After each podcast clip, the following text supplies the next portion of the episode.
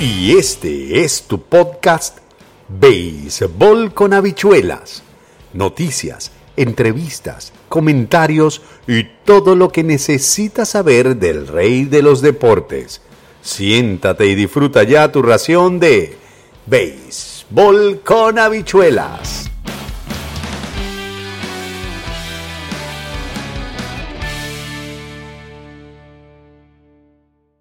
Bueno, poderosos y poderosas, salud y buena actitud. Estoy con un gran amigo, uno de los primeros peloteros que entrevisté y me trató muy bien cuando yo llegué a la República Dominicana y gracias a, a la pelota nos hemos hecho amigos del béisbol. No fue un buen año para las Águilas. Este, cuéntanos un poquito qué pasó para que la gente sepa en este podcast que estamos haciendo.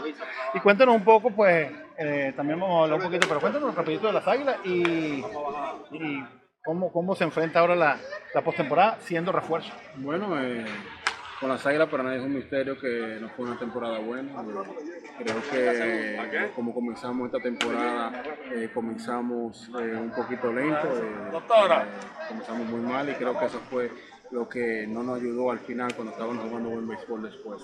Eh, pienso que tenemos que mejorar algunas cositas el año siguiente, tenemos que mejorar nuestra defensa, creo que tenemos que mejorar el pichado abridor y creo que eh, esas son las cositas que nos vamos a enfatizar como equipo. Eh, pienso que ahora estando aquí con los gigantes, de verdad contento de la oportunidad que me han estado dando y de verdad eh, hemos ganado dos juegos en línea esperando en Dios que sigamos así para seguir forzando las cosas. Pelotero tiene que tener memoria corta. Pelotero no puede estarse lamentando lo que pasó ayer y hoy. ¿Cómo, tú has estado en situaciones así, con equipos así, y has salido. ¿Cuál es el consejo que hay que hacer? ¿Qué es lo que hay que hacer para salir de un 2 y 8 y terminar ganando 10, 8 juegos? ¿Cómo, cómo, cómo, cómo se Bueno, hace? ha pasado antes, lo, lo hicimos antes con las águilas, me recuerdo que volvimos atrás de, un- de un- eh, cuando comenzamos super mal también, cuando comenzamos aquí, ganamos como siete juegos en línea y, forzamos un juego decisivo contra el Licey y ganamos fuimos hasta la final con, con Leones del Escogido. Y pienso que eh, eso- todo eso se, tiene con la unidad eh, que tiene el equipo, la familiaridad, tener esa, tener la espalda de cada quien, cuando uno hace un error no apuntar dedos, sino tratar de ayudarlo y darle esa palmadita cuando uno lo necesita. Tú sabes, cuando uno está pasando por momentos malos, uno siempre va a escuchar voces de todas partes. Tú sabes que uno como profesional, uno es lo que se tiene que enfocar en el juego y seguir jugando béisbol porque para nada, ninguno de los peloteros que está aquí quiere hacer un error, ninguno de los peloteros que está aquí se quiere escuchar, ninguno de los peloteros de aquí quiere eh, dar una base por bola. Todos queremos parar la bola, todos queremos dar el batazo, todos queremos hacer el. Así que seguir positivo y eh, ayudarnos como compañeros. Mire, y háblanos una cosa.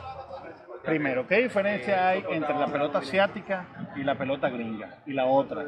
¿Comiste mono, culebra, chimpancé, eh, cucaracha? cu- No, Cuéntanos sí, un poco de eso. Sí, comí muchas cosas distintas, pero no. ¿qué comiste así distinto? No, nada, nada loco. eh. Eh, comí lengua de pato, comí sangre de culebra, eh, cosas que son afrodisíacas allá. Eh, pero de verdad que fue una experiencia bastante bonita. eh, me abrieron los brazos allá, me, me- me trataron como familia. Es un béisbol muy físico, ¿verdad? Es un béisbol, eh, mucho entrenamiento, mucho entrenamiento, no importando que, que llevamos 10, 12 juegos en línea, estamos entrenando en el día y después de juego a veces. Pienso que el béisbol estadounidense es un, un béisbol de, de mucho poder, de, mucha, de mucho poder. El béisbol- tocan mucho la bola, me dicen el en, béisbol, en el asi- Asia. el béisbol asiático hay mucha rapidez y mucha, mucha tocadera de bola y el béisbol más, más pequeño. Ah, más en bol O sea que el catcher trabaja muchísimo más que Claro que sí, allá en el primer inning ya tú estás viendo que están tocando, haciendo hit and run, eh, moviendo los corredores, ya están haciendo cambios de jugadores en el sexto inning. público. Te dije, son- excepcionales, verdad, el respeto que le tienen a uno allá, no importando cómo le vaya a uno allá, ellos ven que uno está lejos de su, de su familia y uno está dando el 100%, de verdad que ellos agradecen cuando uno le entrega todo, de verdad la, la afición allá es impresionante. Y el, y el idioma, ¿cómo, cómo se hace para, para comunicarse en el idioma? Por ejemplo, en, la pelota está el inglés, pero en la, en la calle, ¿cómo hacías tú? Bueno, eh, tú sabes que uno tiene su traductor en el teléfono, pero uno es un poquito, uno es un poquito, Google, Google siempre salva, Google, San Google. uno es un poquito, como dice, lanzado y uno se, uno aprende a su par de palabritas y de verdad que aprendí con mi compañero, el traductor que estaba conmigo siempre estaba allá y me ayudó bastante, de verdad que sí. Y háblanos del verano. ¿Hay chamba para el verano? Bueno, hay chamba, estamos negociando, estamos hablando con equipo de ASA todavía, no hemos llegado llegado a un acuerdo, no, sé si voy a ir allá, pero siempre hay oportunidades en México, hay oportunidades en Asia y si no en Estados Unidos, pero por ahora no tengo nada. pienso que hay algo cerca ya, pero estamos negociando. Y bueno, y esta pregunta hay que hacerla porque no es fácil, además de la admiración como pero es que no era cualquier manager que estaba ahí, ¿no? Eh, como el punto de vista de pelotero y de, lo que significó. ¿Qué significa ser dirigido por Tony Peña? No el papá, ser dirigido por Tony Peña, ¿qué significa? Bueno, no ha sido la primera vez. Eh, se sabe que cuando uno está ahí, uno tiene que tratar de hacer el mejor, mucho mejor, el trabajo mucho mejor, porque es tu padre que te está dirigiendo. Eh, pero como, como hombre de béisbol, no es para nadie es un misterio, pero un hombre bastante inteligente, un hombre que tiene mucha experiencia, un hombre que sabe lo que está haciendo.